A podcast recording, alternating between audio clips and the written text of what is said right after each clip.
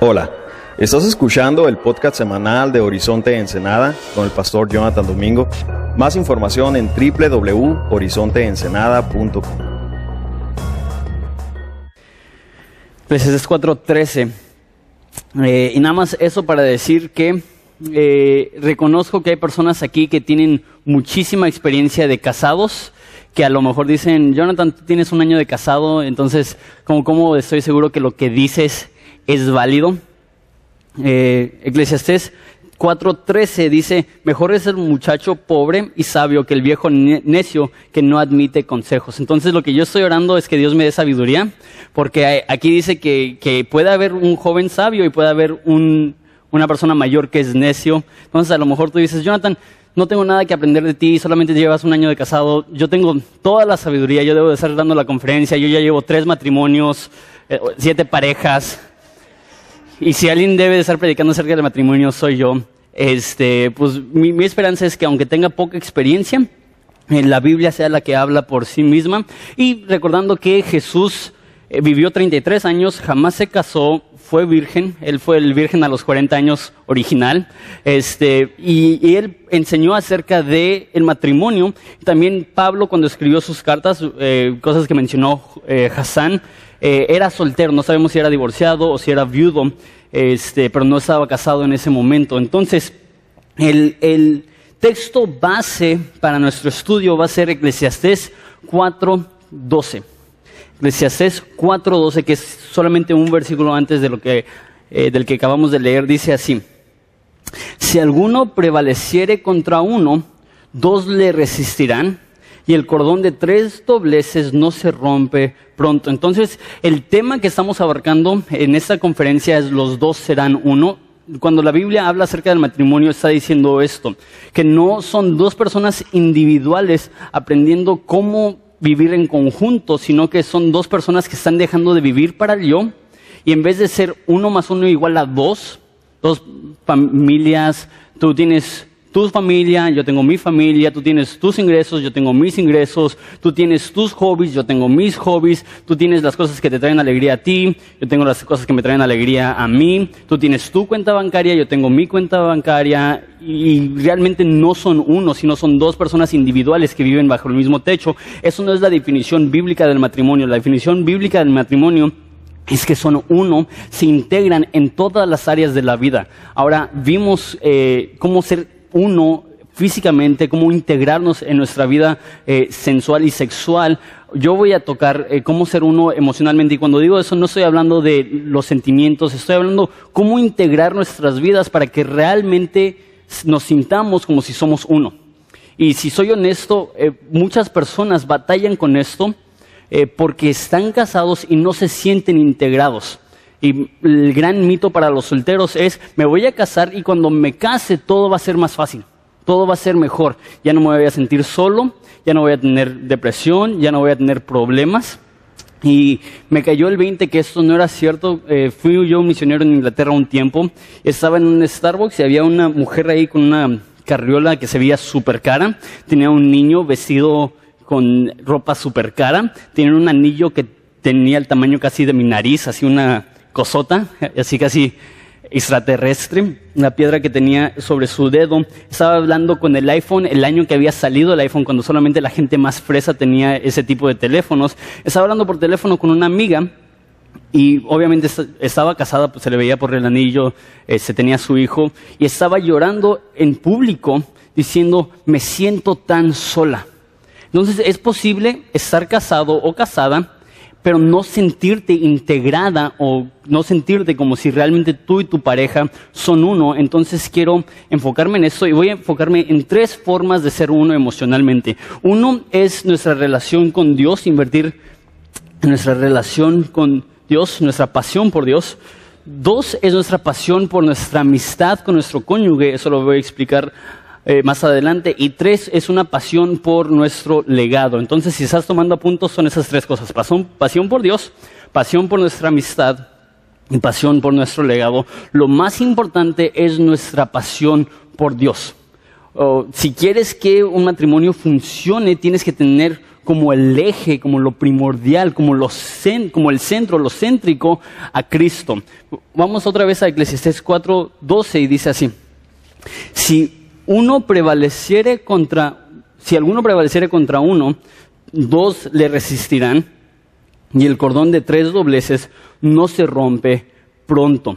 Eh, eso está hablando del matrimonio, eso lo puedes ver si brincas nada más un versículo, dice, también si dos duermen, este, si dos duermen juntos se calentarán mutuamente, mas cómo se calentará uno solo, uno solo, hablando de lo que habló Hassan, que el matrimonio no solamente es para procrear vida, no solamente es para tener una familia, sino para que los dos puedan ser uno, para que los dos puedan disfrutarse. Y después dice que hay personas que pueden prevalecer contra uno lo que significa eso es que la vida es difícil. ¿Lo han vivido?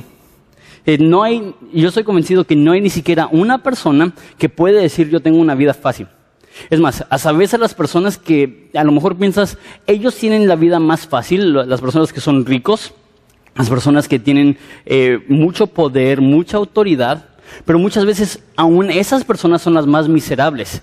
y ves en televisión y nada más necesitas prender las noticias para ver que las personas con más dinero, más negocios, más influencia son muchas veces aquellos que viven las vidas más miserables y por eso vemos entre ese tipo de personas tantos divorcios. Lo que está diciendo es vivir es difícil. No hay nadie que tiene una vida fácil y es muy fácil como un hombre solo o una mujer sola que la vida te tumbe, que la vida prevalezca contra ti. Y muchos de nosotros lo hemos vivido. Muchos eh, son solteros aquí y sienten esto. Necesito ayuda. No puedo solo. Entonces dice, cuando uno puede ser vencido solo, es mejor tener un compañero. Dice, si uno prevaleciera contra otro, dos le resistirán. Entonces hay aspectos de la vida que no se pueden vencer solos, pero con ayuda sí se puede vencer. Entonces, yo diría, esos son uno de los aspectos principales del matrimonio. Ayudar a tu pareja, ayudar a tu cónyuge, porque la vida es difícil. Y muchas veces lo volteamos. Y decimos, yo necesito ayuda, mi vida es difícil y tu responsabilidad es hacer que mi vida sea más fácil. Yo, yo creo que es al revés. Yo creo que la forma de ver un matrimonio bíblico es que tú ves a tu pareja, a tu cónyuge, y tú dices, yo reconozco que la vida es difícil, yo reconozco que a través del pecado tienes una carga, yo quiero aligerarte esa carga lo más que pueda. Entonces, para nosotros como cristianos, lo que la Biblia dice es que debemos de tener la misma mentalidad que tuvo Jesús y poner las necesidades ajenas por sobre nuestras necesidades. Esto aplica también en el matrimonio que tú ves a tu pareja y tú haces la pregunta genuina, ¿qué puedo hacer para que tu vida sea más agradable? Yo creo que como matrimonios, uno de los enfoques que debemos hacer es hacer que los dolores de la vida sean menos dolorosas y que los gozos de la vida sean más disfrutables, porque Dios nos ha puesto para poder prevalecer más fácilmente. Y, tristemente, obviamente, solamente llevo dos años de pastor, pero he tenido suficientes consejerías y he hablado con suficientes personas que su matrimonio no es esto. No es una ayuda. No es, ok, la vida es difícil y mi cónyuge me ayuda a que el dolor sea menos y el gozo sea más. Muchas veces en consejería me toca, ok, mi vida es difícil y mi cónyuge hace que mi vida sea más difícil.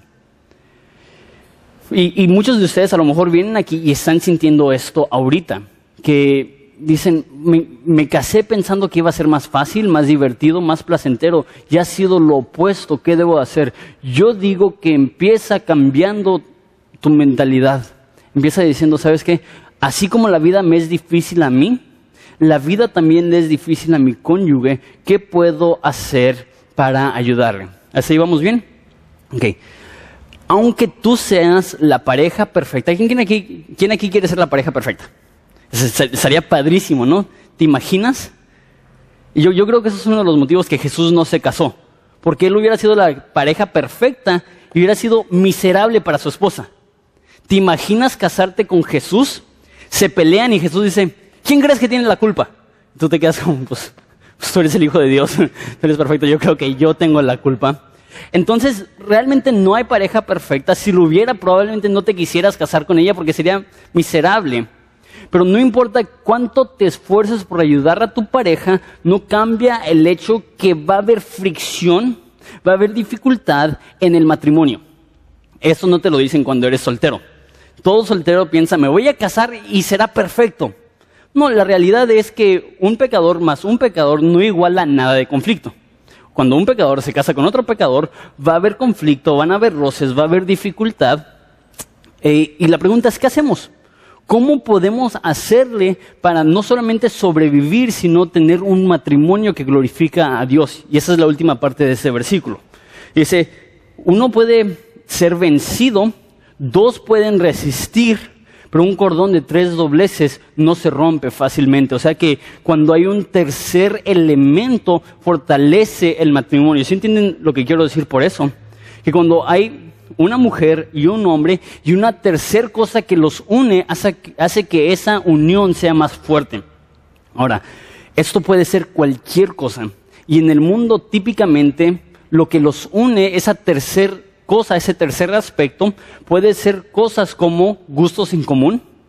A mí me encanta ir al cine, a ti te encanta ir al cine, entonces lo que nos une es que vamos al cine juntos.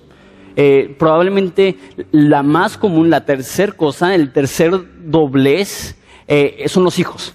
Yo amo a mi hijo, yo sirvo a mi hijo, tú amas a nuestro hijo, tú sirves a tu hijo y lo que nos une es el hijo.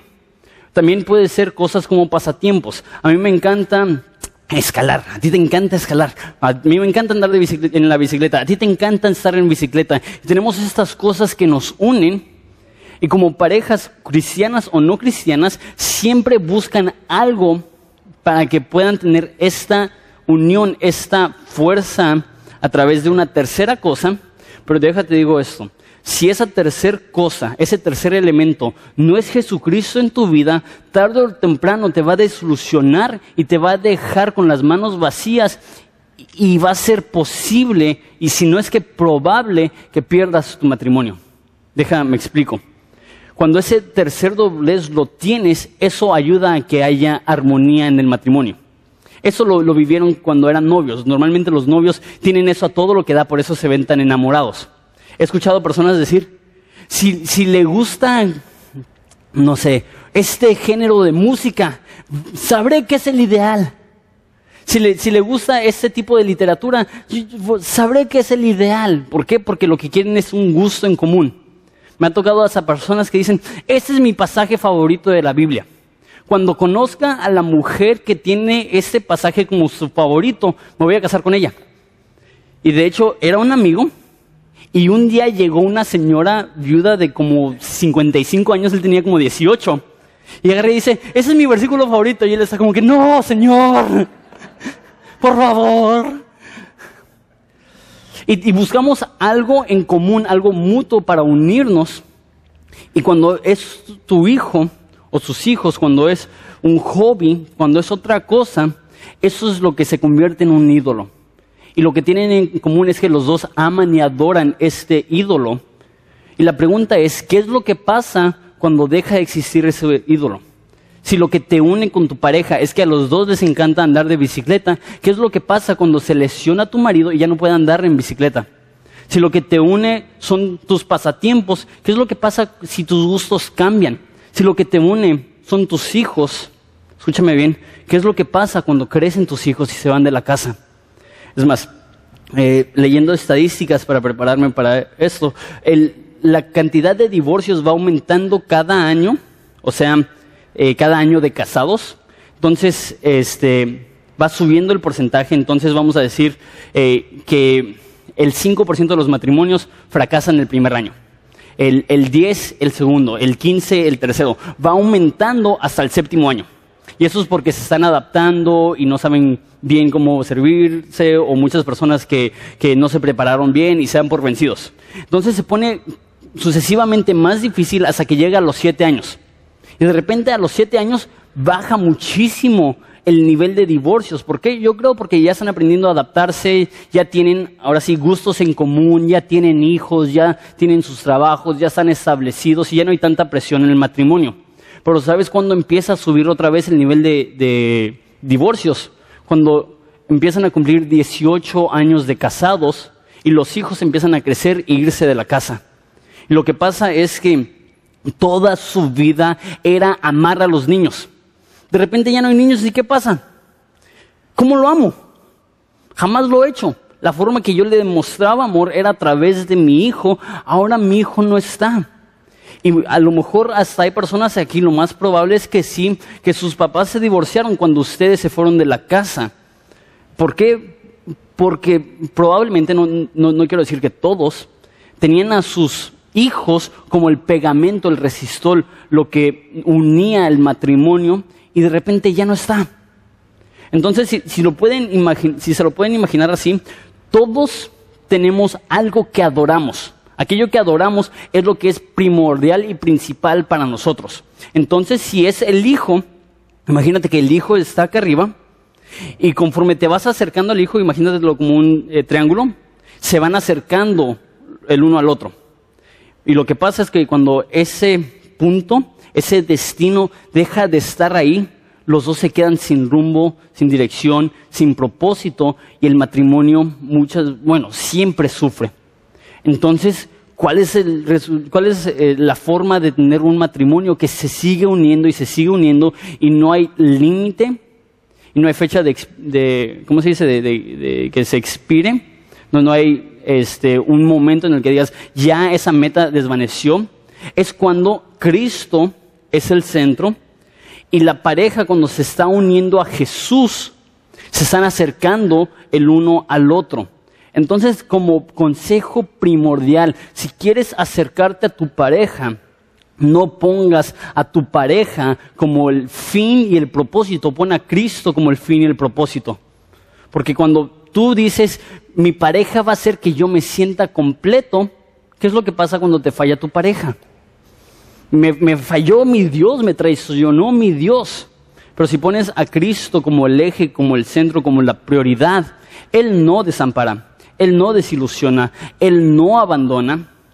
Entonces, eh, de hecho, eso es lo que dice, si puedes eh, abrir tu Biblia a Proverbios 2. Yo creo que uno de los motivos que fracasan matrimonios, y obviamente no quiero hablar con absolutos, no todos los matrimonios fracasan por esto, pero yo creo que el problema con muchos matrimonios es que su enfoque está en su pareja y su enfoque no está en Dios. El matrimonio, por definición, en Miqueas capítulo 2 y en Proverbios capítulo 2, nos dice que es un pacto con Dios. No es un pacto contigo y una persona, aunque lo es, pero es más que eso, un pacto entre un humano y Dios. Mira lo que dice en Proverbios 2.16, en lo que llegó. Dice así, serás librado de la mujer extraña. Eso está hablando de la forma de no caer en adulterio. Serás librado de la mujer extraña, de la ajena que halaga con sus palabras, la cual abandona, hablando de una mujer que adultera, eh, que abandona al compañero de su juventud y se olvida de su pacto con su esposo. Así dice.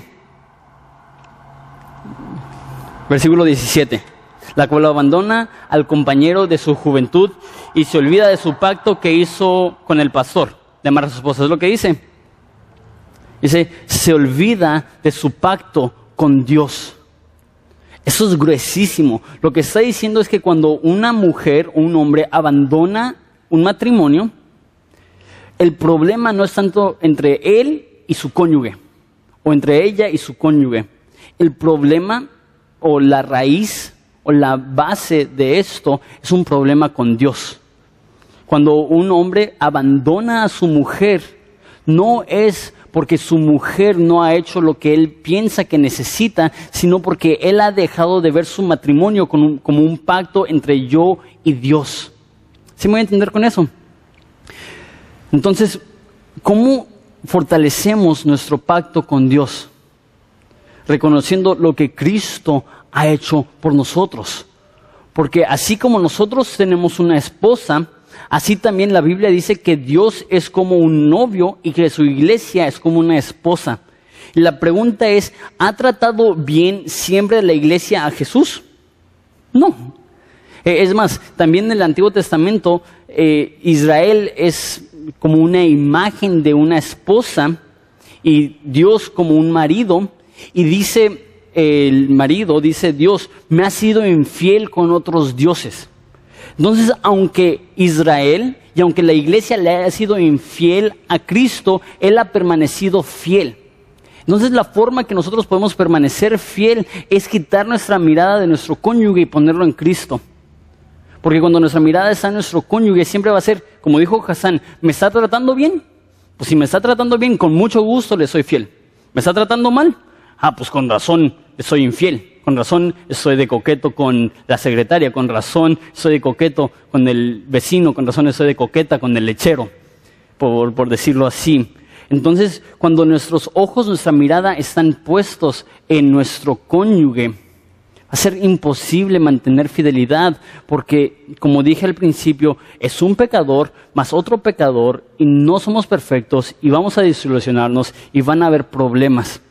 Entonces, yo creo que, y yo creo que Hassan y mi papá serían de acuerdo con esto. El mejor consejo que te podemos dar a ti como una pareja es que quites tus ojos de ti mismo y que quites los ojos de tu pareja y que los pongas en Cristo y decir, yo hago lo que Él dice. Y si Él dice, ama a tu esposa como Cristo amó la iglesia y dio su vida por ella, entonces yo quiero hacer eso, no por quien es mi esposa, pero por quien es Jesús como mujer, quitar tus ojos de tu esposo, quitarlos de ti y decir, yo quiero ser fiel y someterme a Cristo, así como la iglesia se somete a Cristo. Si estás pasando por un tiempo difícil, quiero que tomes ahorita, bueno, todos para que no, para que no, ah, están pasando por un tiempo difícil. Si estás aquí con tu esposa, agarra la mano, agarra su mano, mírale a los ojos y ahorita dile perdón por ponerte por sobre de Cristo. Porque realmente eso es lo que pasa cuando hay conflicto, cuando hay más bien conflicto que no está resuelto. Porque estás diciendo, lo que tú dices y haces y la forma que tú me has ofendido tiene más peso de lo que Cristo hace, dice, y lo que Él me ha mandado. Entonces, toma ese momento, agarra la mano de tu esposa, de tu esposo, y tú dile, perdón por ponerte por sobre Cristo. Mi amor, perdón por ponerte por sobre Cristo.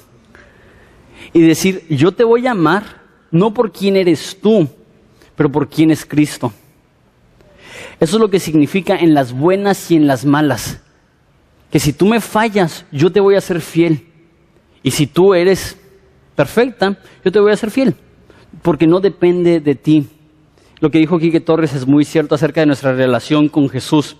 No hay nada que podamos hacer que haga que Dios nos ame menos, ni nada que podamos hacer que Dios nos ame más. Así debe ser entre nuestras parejas, entre nuestros matrimonios que tú les ves y tú les dices, aunque tú me fracases, aunque tú me desilusiones, yo no voy a dejar de amarte, yo hice un pacto con Dios y voy a perseverar, voy a continuar, porque no depende de cómo me tratas, depende de cómo me trató Cristo en la cruz y Él ya me ha perdonado y Él ya me ha libertado y liberado para poder amarte como Dios manda. ¿Aquí? Eso es el primer punto y eso es lo primordial. Si queremos tener un matrimonio que glorifica a Dios, empieza uno por una pasión por Dios. Cuando dos parejas tienen una pasión por Dios, es bello ver la armonía que tienen. Y no siempre, una vez más repito, somos humanos, vamos a fallar, pero lo bello es que aunque fallemos, porque nuestro pacto es con Dios, no desamparamos a la otra pareja. Una cosa que diría también con eso, porque es un pacto con Dios, es importante casarte. Es importante eh, hacerlo bien. Y sé que vivimos en una cultura donde dices, ya he estado con él siete años, ya es mi esposo. Ya he estado con ella siete años, es la mamá de mis hijos, es mi esposa. Este, lo que estás haciendo es que le estás demostrando a tu pareja que ellos son tu ídolo porque pones a ellos sobre lo que dice Dios. Entonces, una de las formas más prácticas de demostrarle a tu pareja que Dios es número uno en tu relación es obedecer lo que dice Dios y hacer un pacto con Él eh, legítimo. Ok, entonces, eso es tu pasión por Dios. Eh, repito, esto es lo más importante, esto es este, lo que va a permitir que aún en las malas y en las tormentas de la vida puedan permanecer juntos. Entonces es pasión por Dios, pasión por tu amistad. Ahora, muchos de ustedes van a decir, ¿qué? Estamos hablando de, de matrimonio, no de amistad algo que a mí siempre me ha asombrado y quiero que ustedes lo, confirmen, ¿no? quiero que, ah, aunque Jonathan lo dijo, es verdad, quiero que lo confirmen, quiero que vayan con parejas que tienen más de 40 años de casados y pregúntenles, ¿cómo le hicieron para estar casados tanto tiempo? Y la mayoría de las veces cuando hablo de, con parejas que tienen tanto tiempo de casados, es increíble la cantidad de personas que dicen, es que ella es mi mejor amiga y sí hay momentos que no siento una atracción romántica por ella, pero la amo, es, mi mujer, es mi esposa, amo estar con ella, anhelo estar con ella, no me puedo imaginar pasar mi vida lejos de ella. ¿Por qué? Porque hay una amistad genuina, una amistad profunda. Deja doy dos ejemplos. Uno, eh, probablemente lo conocen, es este, el hermano Salazar, Héctor Salazar. Eh, a lo mejor los que lo, conocen mejor que yo, estuvo casado, según yo, más de 50 años, a lo mejor 51 años, casi 60 años, un, buen de tiempo. Y siempre que se iba su mujer a las conferencias de mi mamá, él llegaba como dos horas antes de que iban a regresar, se sentaba en su carro y tenía una rosa, año tras año, tras año, tras año. Y le pregunté, ¿cómo le hizo para serle fiel a su esposa por casi 60 años? Y él me dijo, ella es mi mejor amiga, no puedo vivir sin ella. Ya, ya, viejitos arrugados, este, bueno, sin ofender. Eh, eh, la hermana Salazar ya está en el cielo, perdóname. Pero qué bello. otra pareja es una pareja que lleva 62, a lo mejor ya 63 porque ya llevo, pasado mañana cumplo un año de casado. Uh. este, ya estoy por cumplir un año de casado. Justo antes de casarme fui y hablé con este hombre que se llama José. ¿Alguien ha escuchado hablar de Jim Elliot? Que ha sido Jim Carrey. Jim Elliot. ¿Alguien levante la mano? Ok, él fue un misionero a Ecuador hace 50 años, un poquito más, en los años 50, entonces como 60 años, este, y lo asesinaron y se hizo muy famoso porque este, era como un, misionero eh, actual que, fue con, como siete hombres y cinco de ellos fueron asesinados por una tribu de, gente indígena. Y uno de los sobrevivientes se llama José y él ahorita sigue con vida. Él tiene, se me hace que 88, 89 años y su esposa tiene como 84 y tienen 63 años de casados.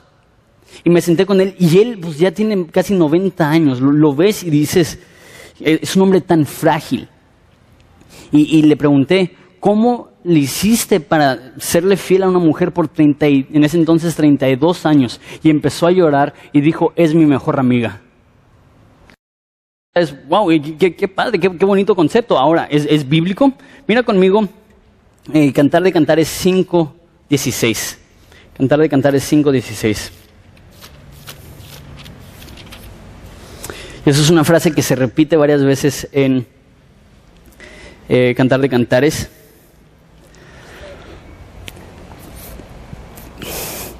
Esa es la mujer hablando de su esposo, dice, su paladar es dulcísimo y todo el codiciable. Eso es lo que mi esposa me dice todas las mañanas.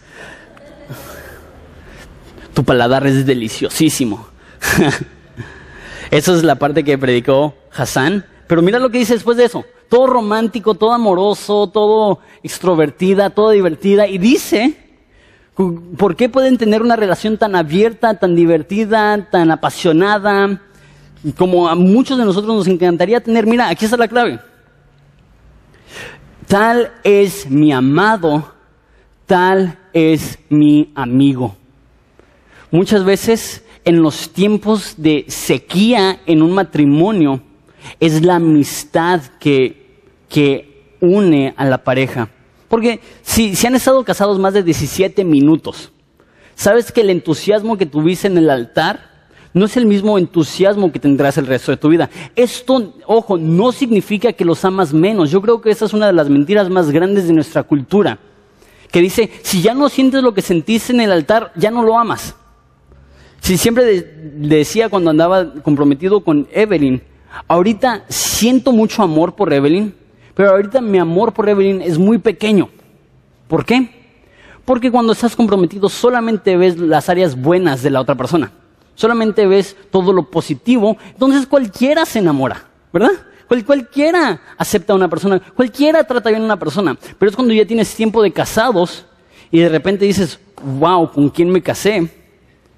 No lo digo por Evelyn, lo digo más que nada ella conmigo. La neta, mm, Dios me dio una mujer tan paciente. Yo soy el que me despierto todos los días y digo, ¿cómo le hace Evelyn todavía para sonreírme en las mañanas y decirme, tu paladar es dulcísimo? no tiene por qué, porque la verdad, no la trato como me encantaría tratarla. No soy el esposo que me encantaría ser, pero ¿sabes qué es lo que por la gracia de Dios tenemos algo que es excelente y eso es una amistad. Y eso va a ir creciendo día tras día tras día. Y en los momentos que a lo mejor ella diga, ¿sabes qué? Me casé con un tarado. Pero ¿sabes qué? Es mi mejor amigo, lo amo. Y en los días que yo diga, ¿sabes qué? Estoy batallando para amarla, puedo decir, es mi mejor amiga, no me imagino mi vida sin ella. Entonces, ese es el concepto que he aprendido a través de escuchar a hombres que tienen décadas de casados.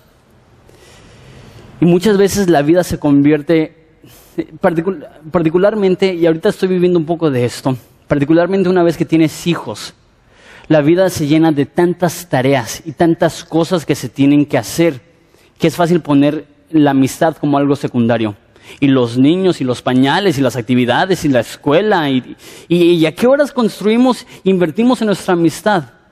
Yo diría, eso tiene que ser prioridad. Algo que, que debemos de hacer e, es decirle a nuestra esposa como hombres, tú eres más importante para mí que aún mis hijos. Entonces estoy dispuesto a llevar a mis hijos con mi suegra, con con mi mamá para que las cuide una tarde, cada semana, cada dos semanas, para que podamos ir al cine, para que podamos ir a, cenar. ¿Sabes por qué? Porque te amo y quiero pasar tiempo contigo. Me estoy adelantando un poco. Este, para desarrollar una buena amistad necesita haber buena comunicación. Y hay un libro, de hecho lo tenemos en la librería, y según yo la vamos a abrir más al rato. Hay un libro que se llama Los cinco lenguajes del amor. Entonces lo que está diciendo es que hay personas que comunican el amor de una forma diferente. Y las cinco formas principales que presenta este libro es servicio, por ejemplo, tú te sientes amado cuando tu esposa te prepara la comida muy rica. O mujeres, tú te sientes amada cuando el hombre te ayuda con los quehaceres de la casa, te ayuda a poner ese cuadro que tienes tres meses esperando colgar, eh, entonces, uno es servicio, dos es tiempo de calidad. Entonces, eso significa que la forma que tú percibes amor es cuando te lleva al cine, cuando salen a pasear, cuando te mira los ojos, cuando apaga su computadora, cuando apaga su teléfono, cuando apaga la televisión y te ve a ti. Eso es tiempo de calidad. Eh, la tercera forma es eh, a través de regalos.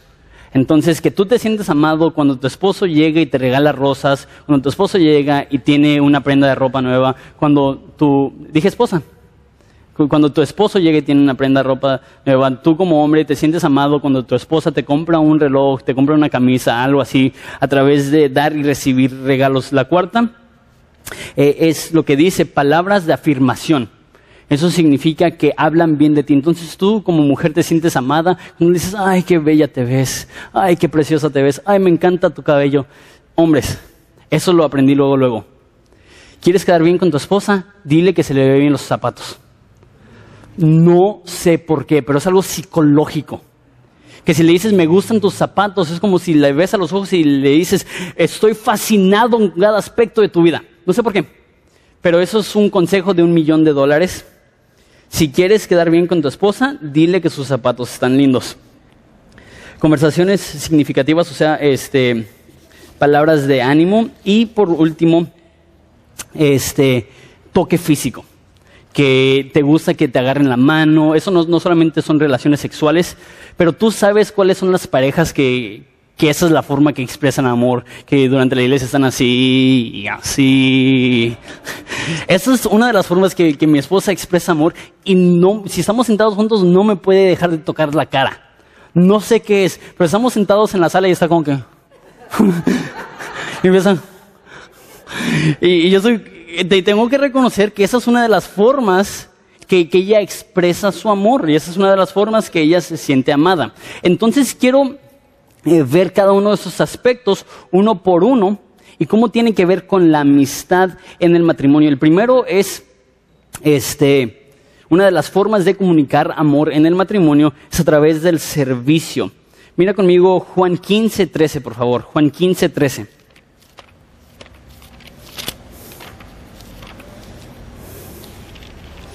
Dice así. Nadie tiene mayor amor que este, que uno ponga su vida por sus ¿qué? amigos. Entonces, una de las formas de desarrollar una excelente amistad con tu cónyuge es que es sacrificar. Y sacrificar en formas que ella pueda ver o que él pueda ver. Hombres o mujeres, eh, humanos. Esto no es fácil, porque nadie quiere sacrificarse. Entonces, esto es, por ejemplo, planeaste ir a ver el partido de los marineros con tus cuates, planeaste ir al billar con tus cuates, planeaste ir a San Felipe con tus cuates, y algo se presenta que tu esposa te necesita, y tú le dices a tu esposa, yo te amo, y voy a sacrificar esta cosa que yo quería hacer para estar contigo. Mujeres, ¿eso sería bonito, sí o no? Las mujeres como que, digo que sí. mi corazón dice que sí, pero mi cuerpo dice no, porque, ¿qué va a pensar? Eh, hacer sacrificios para que tu cónyuge se sienta amado. Eso es servicio sacrificial. Eso también es hombres. Eh, Dios le ha puesto, dice en, Tito capítulo 2, que Dios les ha, puesto en las mujeres el deseo de este de construir su hogar, de, enfocarse en su hogar. Eh, eh, es algo que, Dios ha puesto en el corazón de, mujeres. Por eso, para la mayoría de mujeres, si, está eh, sucia la casa, se sienten mal de sí mismas. Y, por ejemplo, si, si la casa está un poco desordenada, Evelyn no quiere que nadie llegue porque ella siente que eso comunica algo de ella como mujer. Entonces, hombres, tenemos que entender que si les ayudamos en la casa, ellos lo perciben como ayuda a ella. Nosotros no lo vemos así.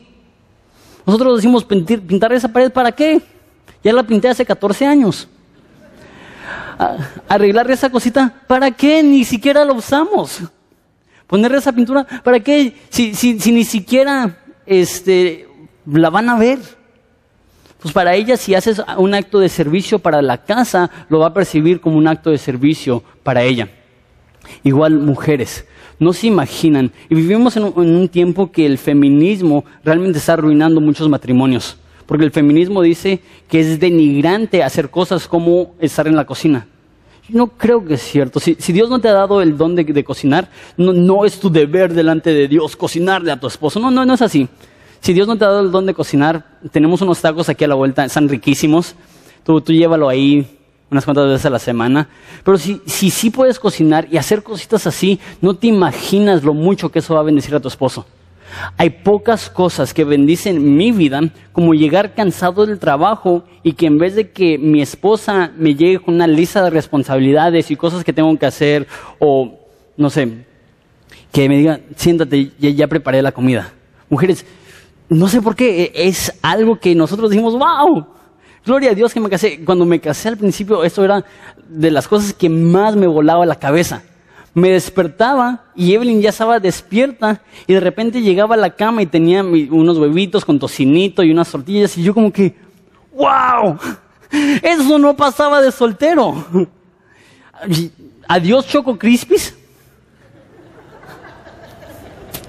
De hecho, cuando estaba de soltero, hablé con, eh, fui a desayunar con mi papá y me dijo, ¿qué tal está tu desayuno? Y yo le dije, está muy rico, está caliente. Y de repente mi papá dijo, ¿qué estás comiendo para que con el hecho que esté caliente un desayuno estés feliz?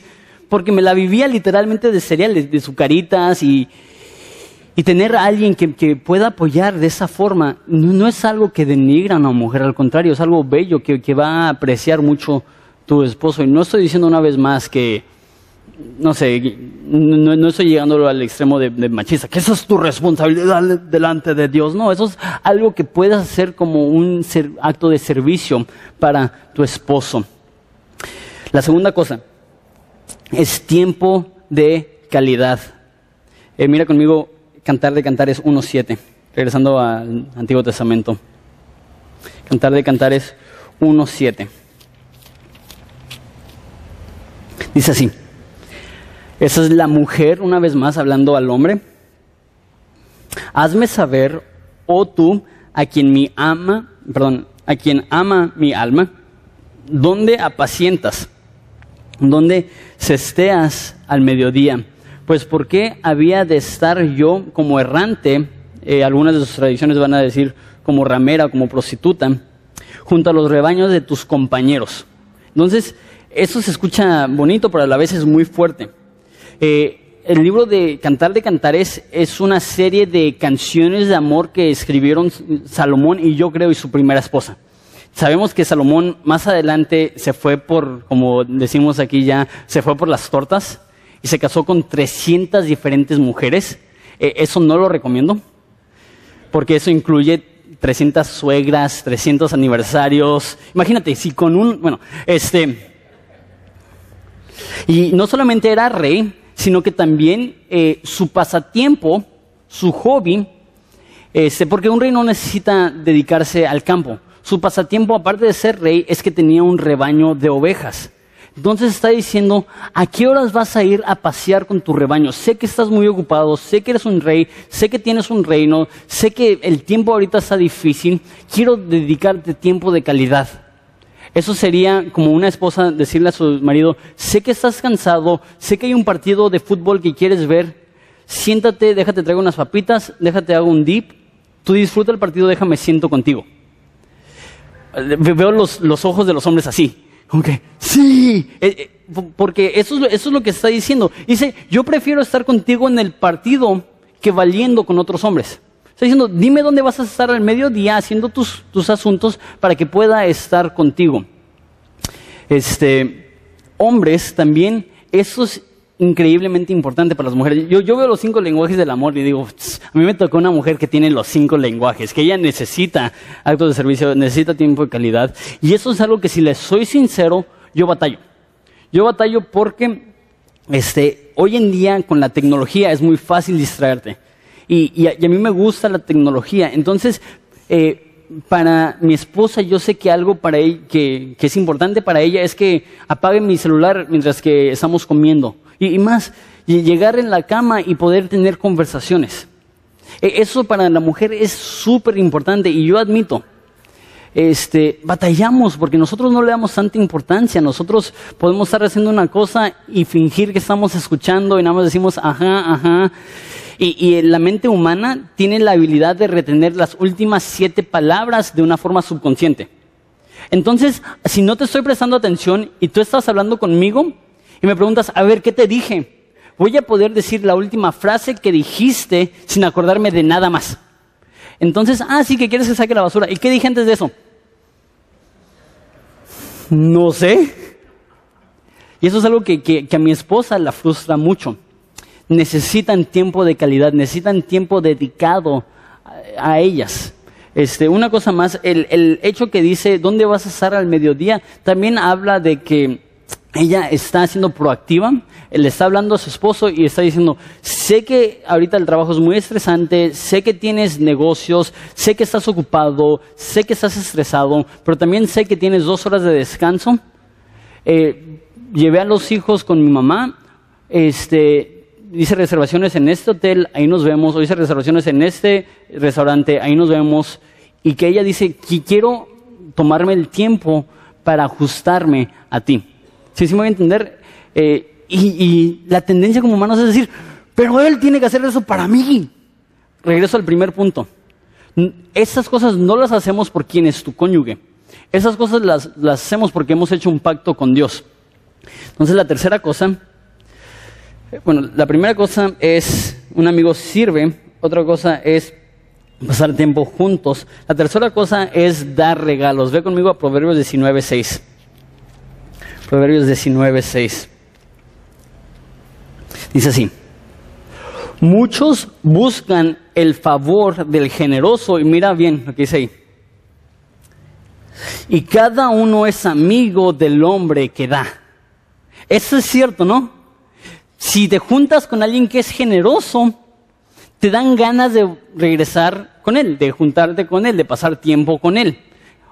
Y también si te juntas con alguien que es bien tacaño, que es bien codo, pues realmente no tienes muchas ganas de, pasar tiempo con él. Lo mismo es en el matrimonio, que el esposo primordialmente, yo creo, y yo creo que bíblicamente este, hay versículos para respaldarlo, debe de ser el proveedor primordial del hogar. Dice en primera de, Timoteo que si un hombre no provee por las necesidades de su casa, ha negado la fe y es peor que un incrédulo. Entonces yo creo que sí, como hombres tenemos la responsabilidad ante de Dios que nuestra familia esté bien. Pero muchas personas dicen, muchos hombres, pues, pues no se están muriendo de hambre. O pues están yendo a la escuela los niños. Actos de generosidad, actos de regalos son muy importantes. Sé que ahorita económicamente es muy difícil. Sé que no es fácil ser generoso, pero te digo algo. Allá en la Pedro Loyola hay alguien que vende rosas a 10 pesos. Nada más pasar, comprar una rosa, llevarla a tu esposa, decir, estaba pensando de ti mientras estaba manejando y te compré esa rosa.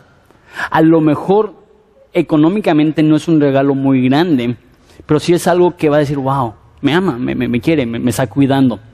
Entonces, esos pueden ser regalos pequeños así, y si Dios te ha dado la economía, también regalos más grandes, como unas vacaciones, como a lo mejor comprar una casa y decirle, sabes que esa es mi inversión en nuestra familia, te amo. Eh, entiendo que no todos van a tener esas posibilidades, pero el punto es, particularmente como hombre, que tu esposa te vea como un hombre generoso. Este, y también, e, esto es uno de los dones que tiene mi esposa. Es más, este, eh, eh, está al grado que no le puedo dar mucho dinero porque se lo gastan en cosas para mí.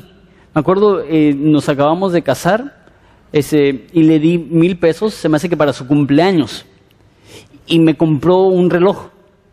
Yo como que eso era un regalo para ti, para que te compraras lo que tú quieres, y, así es ella, ella le, fascina regalar.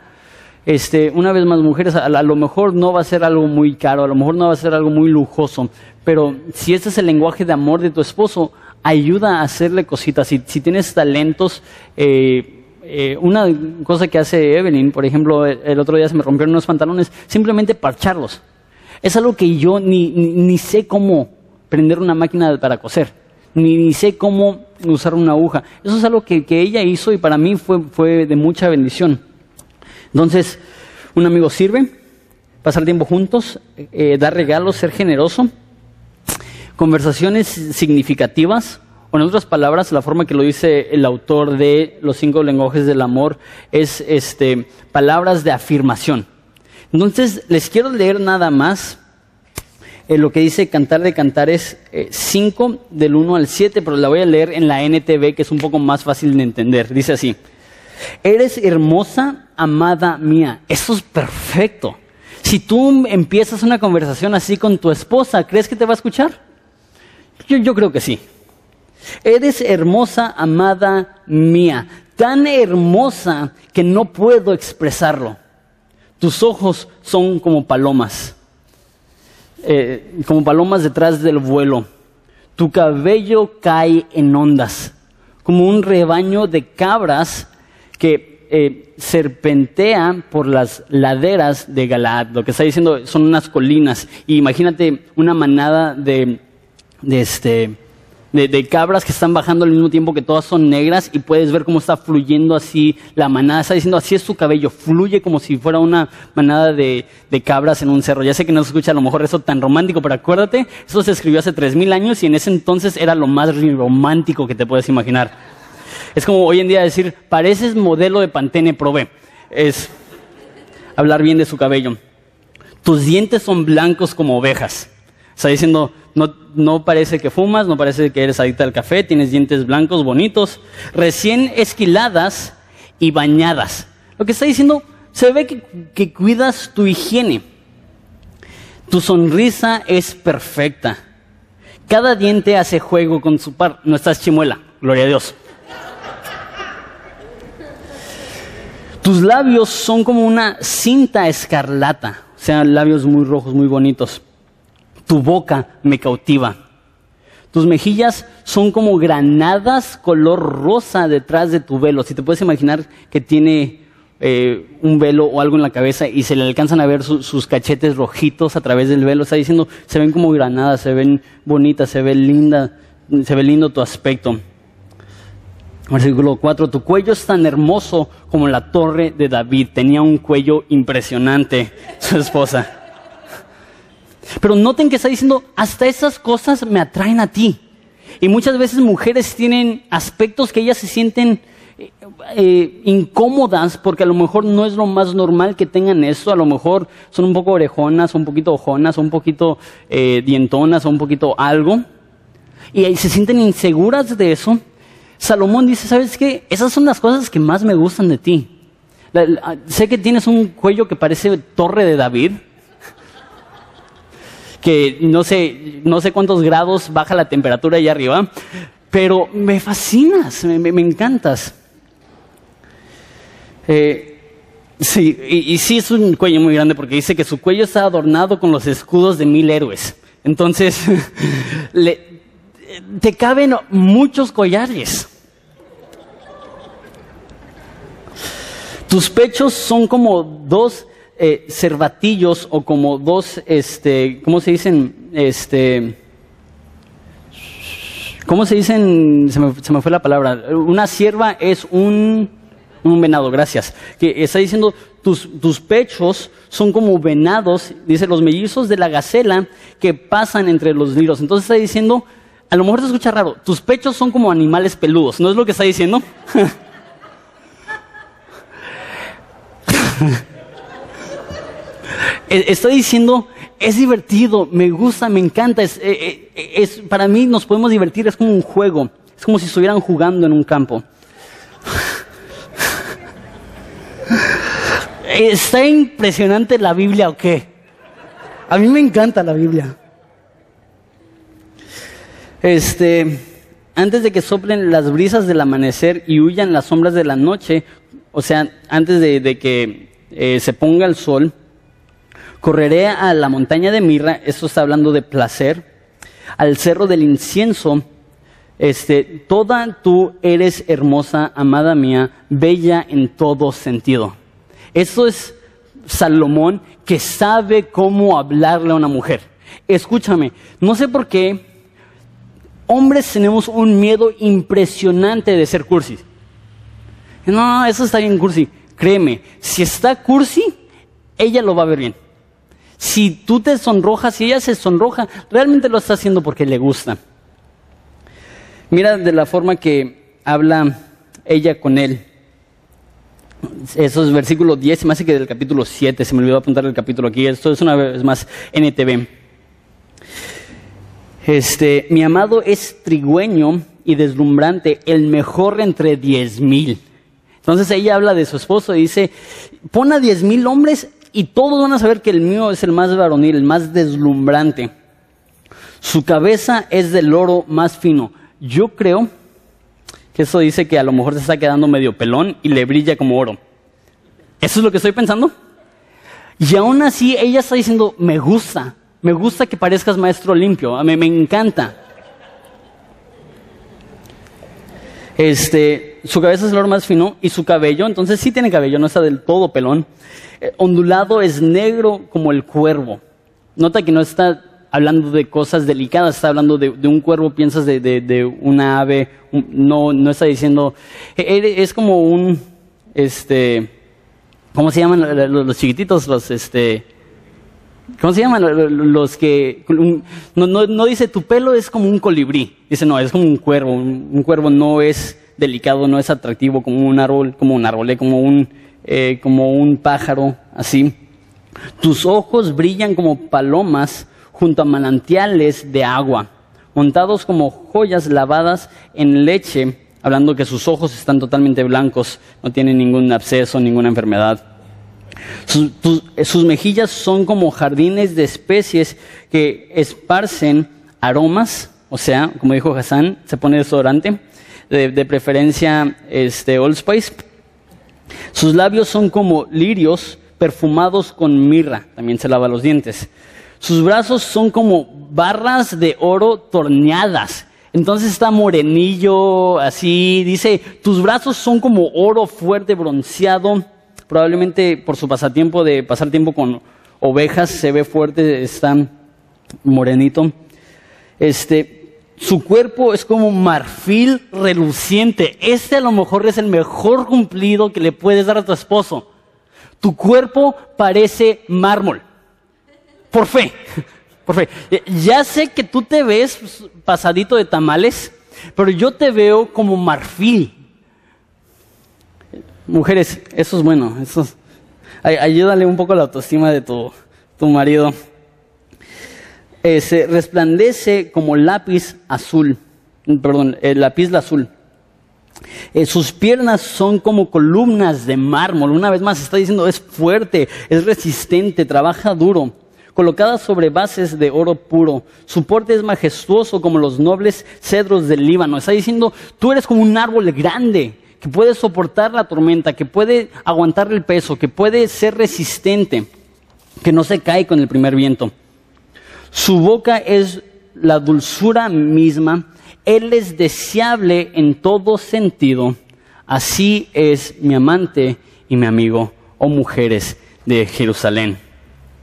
Entonces tenemos que aprender también a ser generosos con el habla, ser generosos con los cumplidos.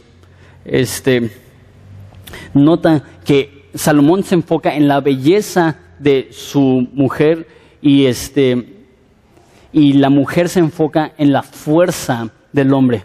No le digas al hombre, wow, qué preciosos labios rojos tienes. Me dan envidia. qué hermoso tu cabello. Si yo tuviera cabello así, ni, me bañara.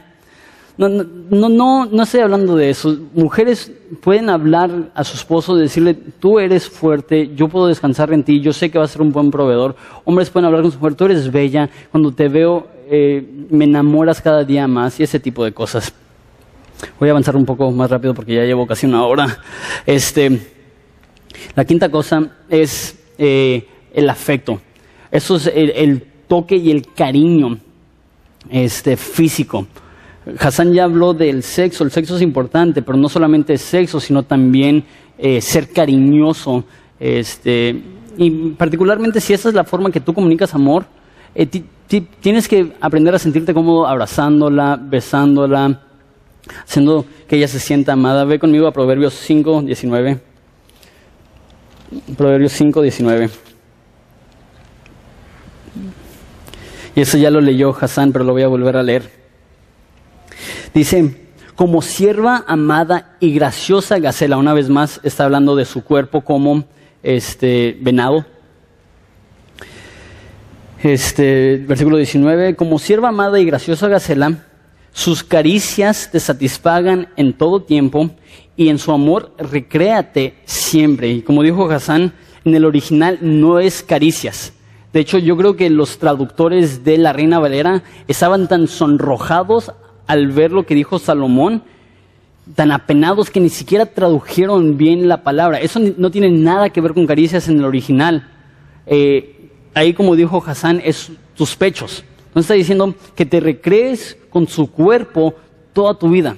Entonces, hombres que, que, no solamente para ustedes sea yo cumplo, tú cumples, hasta ahí llegamos, sino que seas cariñoso con ella y mujeres también hacia los hombres, eh, preguntarle, eh, ¿por qué no intentamos algo nuevo? ¿Por qué no eh, somos un poco más aventureros? ¿Por qué no hacemos esto? ¿Por qué no disfrutamos de esto? Y estar dispuestos a interactuar, platicar, como dijo Hassan, y, que no solamente sea, ok, esto lo hacemos porque lo tenemos que hacer, y porque si no se enoja mi marido, sino esto es algo que amo hacer, eso es algo que disfruto hacer, y no solamente en el aspecto sexual, sino siempre estar abrazando, afirmando físicamente a tu esposa. Y el último punto, entonces es una pasión por Dios, una pasión por tu amistad y una pasión por tu legado y voy a, tocar esto rápidamente. Cuando hablo de tu legado, es reconocer que a lo mejor si Dios viene pronto y eso es lo que anhelamos y eso es lo que pedimos y como dice en Apocalipsis,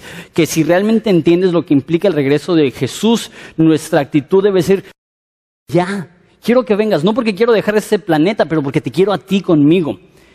Pero también sabemos que, que a lo mejor no viene en esa generación, a lo mejor se tarda entonces debemos de vivir de tal forma que nuestros hijos también lleven la obra de Dios a los lugares donde nosotros no pudimos porque solamente vamos a estar en este mundo un tiempo. Entonces enfocarnos en nuestros hijos no como ídolos, sino como herramientas para poder instruirlos para que ellos puedan ser usados por Dios. Okay. Esto es más fácil para las mujeres.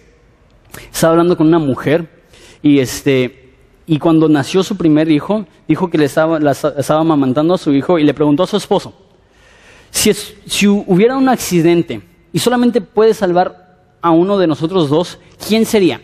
Y el esposo dijo lo que yo creo que la mayoría de nosotros diríamos, a ti mi amor. Y la esposa se, ofendió, porque para muchas mujeres, si tienen que escoger entre su hijo y su marido, se muera el desgraciado. Y yo, voy a salvar a mi hijo. Y, realmente esa es la actitud de muchas mujeres. Este, y lo que estoy diciendo, para los hombres a veces es difícil verlo así. A veces vemos a los hijos como, como una responsabilidad más, no como una bendición para poder invertir en sus vidas, para poder instruirlos, para que ellos puedan ser útiles para Cristo. Adelante, nada más ya, ya me pasé. Entonces quiero leerles unos cuantos versículos para terminar. Mira conmigo Deuteronomio 7.9. Deuteronomio 7.9. Es el quinto libro de la Biblia.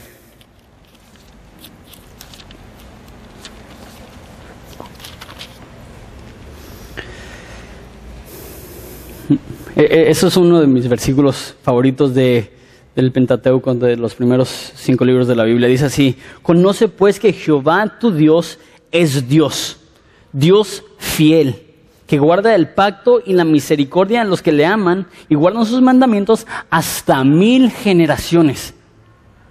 Ok, no quiero que eso sea supersticioso, no estoy diciendo si tú eres cristiano y tú amas a Dios, Dios va a salvar a las próximas mil generaciones, pero escúchame bien, si tú eres un hombre que estás en la brecha, intercedes por tus hijos y amas a tus hijos y crías a tus hijos y amas a Dios y sirves a Dios, Dios va a ver tu linaje de una forma especial por amor a ti.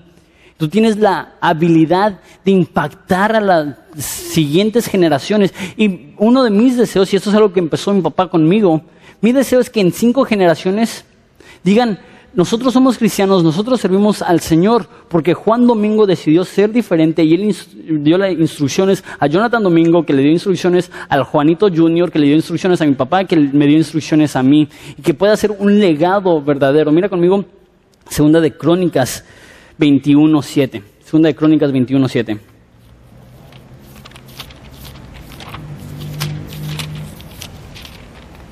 Dice así, mas Jehová no quiso destruir la casa de David, esas generaciones, esos años después de que había muerto David. Eh, mas Jehová no quiso destruir la casa de David a causa del pacto que había hecho con David, porque le había dicho que le daría lámpara a él y a sus hijos perpetuamente. Que cuando estamos diciendo, yo quiero que mi matrimonio sea ejemplar, ustedes no, bueno, a lo mejor sí saben más que yo, pero no más que la Biblia, este, pero no sabemos el impacto increíble que va a tener nuestro matrimonio sobre nuestros hijos. Porque muchas de las cosas que nosotros hacemos, nuestros hijos los harán con sus parejas. Qué miedo, ¿no? Qué miedo que nuestros hijos desde pequeños van a ver lo que hacemos y en muchos de los casos, a menos de que Dios haga un milagro, van a asimilar lo que haces y van a imitar lo que haces. Eh, unos cuantos versículos más. Proverbios 31, 28. Proverbios 31, 28. Hablando de la eh, mujer virtuosa, dice, se levantan sus hijos y la llaman bienaventurada, su marido también la alaba. Parte de un buen matrimonio es criar bien y fielmente a tus hijos. Y por último, Proverbios 27, y aquí voy a terminar. Proverbios, Proverbios perdón, 27. camina en su integridad el justo, sus hijos son dichosos después de él.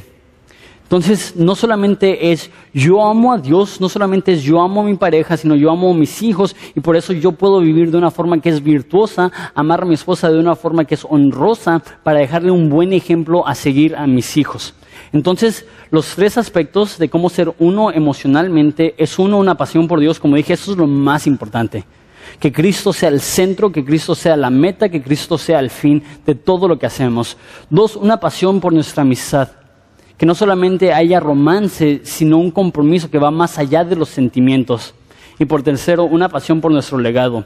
Que digamos, yo amo a mi esposa y quiero serle fiel a mi esposa, no solamente por amor a Dios, no solamente por amor a ella, pero porque sé que mis hijos me están viendo y sé que lo que hago va a impactar a mis hijos.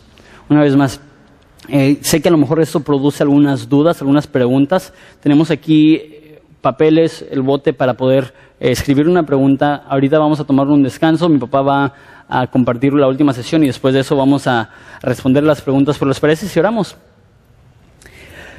Jesús, te damos tantas gracias por el hecho que, que tú nos has sido fiel a nosotros y que tú nos has dado ese ejemplo a seguir. Te pido por los matrimonios que están aquí, que están batallando. Padre, te pido que podamos quitar nuestras miradas y nuestros ojos de nuestro cónyuge y de nosotros mismos y que las podamos poner en ti, el autor y el consumador de nuestra fe. Padre, saber que nuestro matrimonio no es solo algo que hacemos por amor a nuestra pareja y nuestros hijos, pero primordialmente es un pacto contigo. Padre, te pido por las parejas aquí que hemos hecho ídolos, y que nuestro matrimonio tiene como ese tercer doblez, algo que no eres tú. Y a lo mejor ahorita nos está trayendo unidad, pero tarde o temprano nos, va a traer destrucción. Padre, ayúdanos a fundar nuestra vida sobre la roca para que cuando lleguen las tormentas no nos destruyan. Padre, te pido por los que están aquí y están viviendo en unión libre. Te pido primordialmente por los hombres que reconozcan que lo que están haciendo no están comunicando amor a su pareja, pero al contrario está demostrando egoísmo y Padre, aunque es una decisión difícil, Padre, que, les ayudes y les equipes a través del Espíritu Santo para poder tomar la decisión varonil y llena de, valor, que es separarse de su pareja hasta que se puedan casar para poder vivir en armonía y unión como Dios, como tú mandas. En nombre de Cristo Jesús, te pedimos por todas estas parejas, te pedimos por Ensenada que va a ser impactada por las parejas que están aquí. Padre, te pedimos por esta última sesión, que es la más importante, que cómo podemos ser uno espiritualmente, que va a desarrollar mucho más el tema que yo empecé. Te damos gracias, Padre, por ser tan bueno con nosotros y es en tu nombre precioso que pedimos esto. Amén.